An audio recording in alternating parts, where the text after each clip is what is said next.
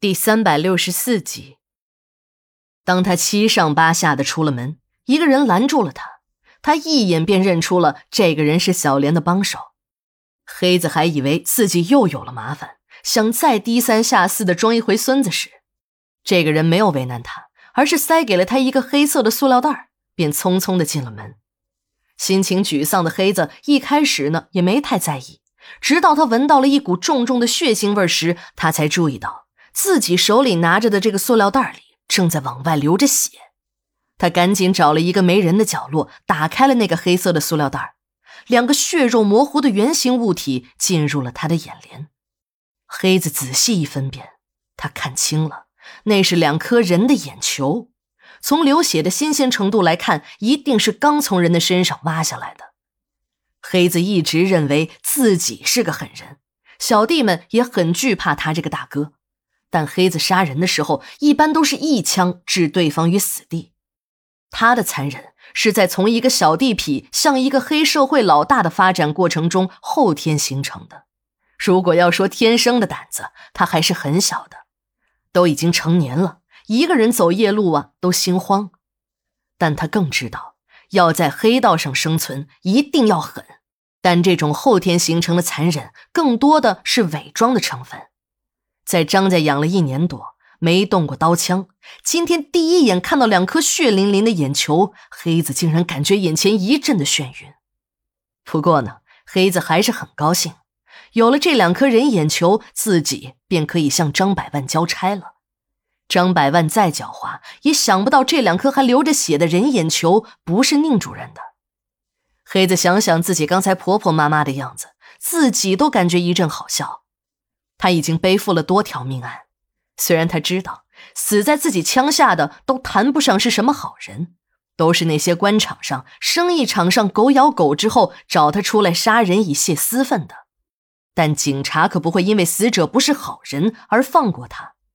如果真的被警察抓住，他便是死路一条。当了几年的亡命徒，他对死亡早已经麻木。有的时候，他甚至有一种想让警察把自己抓住的冲动。抓住了，一切也都结束了，自己就不用再过那种东躲西藏、像老鼠一样不敢见光的日子了。黑子在张家的日子里，最大的兴趣是站在窗子前看大街上的行人，夫妻带着孩子相互搀扶着的老人，挽着手臂的情侣，还有那些行色匆匆的路人。每个人都在享受自己的生活，只有他只能躲在房间里。每当这个时候，他便感觉自己的灵魂很肮脏。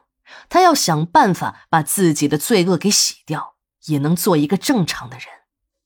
但黑子知道自己这条路已经走得太远太远，即使是自己想要回头，也不一定能够找到来时的路。黑子一直想在张百万面前证实一下自己。但那只是迫于张百万手下小弟们的压力，在他的心里，这段没有血腥味的时光让他很开心。这次的任务虽然已经失败，但他的心里并没有太多的遗憾，还有一种为目标死里逃生的莫名庆幸。他自己都感到惊讶，自己什么时候变得菩萨心肠起来？当小莲见到叔叔王大富时，他惊诧极了。他怎么也没有想到自己的叔叔竟然如此聪明。当他张嘴见人之时，便把事情猜了个八九分。小莲本不想把事情都告诉给叔叔的，有些事情是他难以启齿的，尤其是他和张百万父子那层微妙的关系，他更是不想让人知道。她是一个传统的女人，虽然在现实的逼迫下，她不得不这样做，但那一切都不是小莲心里愿意的。在他的心里，他只想要一个安分的男人，一个和睦的家庭，这就已经足够了。至于有没有钱，那都是很次要的事情。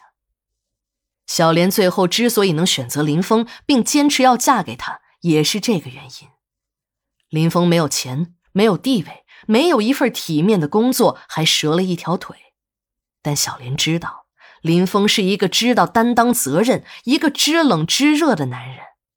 这一点对女人来说比什么都重要。她的心里虽然也很喜欢宁主任，但宁主任这个人，她私心太重。平时虽然看不出来，但一到了关键时刻，女人对于他来说便是可以牺牲掉的附属品。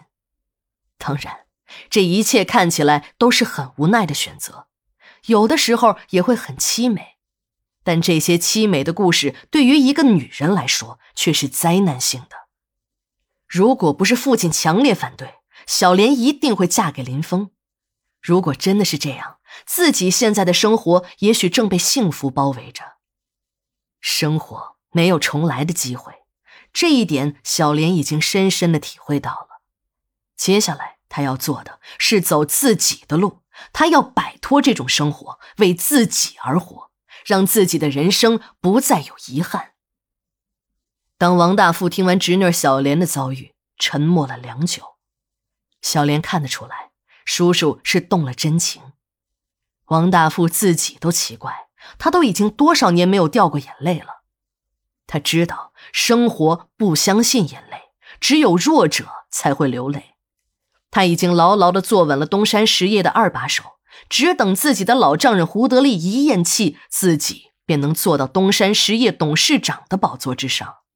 这么多年，哥哥一直骂自己没有出息，只甘心做胡家的一条狗。哥哥就是一个书呆子，哪里了解他心中的酸楚？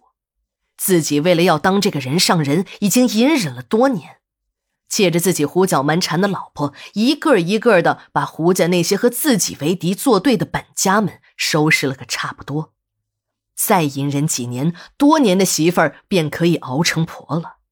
只要自己坐在东山实业董事长的宝座上，便可以真正的笑傲江湖了。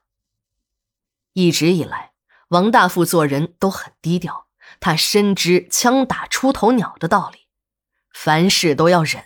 虽然忍字心头一把刀，忍的时候会很难受，但越是难受，就越是要忍。小事不忍，便会乱了大谋。王大富没有孩子，这是他最大的遗憾。正是因为这一点，他和老丈人胡德利之间也变得难以沟通，关系也越来越微妙。他知道，他这个老丈人不希望这么大的产业落到了一个和自己没有丝毫血缘关系的人手里。这些迹象近几年来变得越来越明显。这个老不死的，最近还把两个侄孙安排在自己的身边。虽然表面上说是要锻炼一下两个年轻人的工作能力，实际上这就是夺权的先兆。当然，他王大富也不是吃干饭的，老丈人的每一个举动他都看在眼里，记在心上。他已经有了对策，并且已经成功实施。王大富研究了胡德利的弱点。发现这个老东西是鬼精鬼精的，怕自己对他不利，一年到头呢也不和自己见几次面。但这难不倒王大富，他知道这个老丈人虽然老了，但人老心不老，对女人的兴趣一点也不减当年。自己正好利用这个弱点，让这个老色鬼在女人身上丧了命，这样谁也不会怀疑到自己身上。他呢也好坐收渔人之利。王大富虽然有心机，但他从来没有想过要害自己的侄女。他被自己侄女的遭遇震惊了，他一定要想一个两全其美的办法，既要保住北海集团，保住自己侄女和小外甥在张家的地位，还要不动声色的扳倒张百万。他的这个想法和宁主任的想法出发点虽然不一样，但目标却高度的一致。当两个人的目标利益一致时，便会成为朋友。王大富和小莲还有宁主任经过了一番谋划，一个扳倒张百万的绝妙计划出台了。宁主任以前就听说过这个泥腿子，在他的印象中，王大富啊就是一个土财主、乡巴佬。当他领教完王大富的高招，一下子便佩服得五体投地。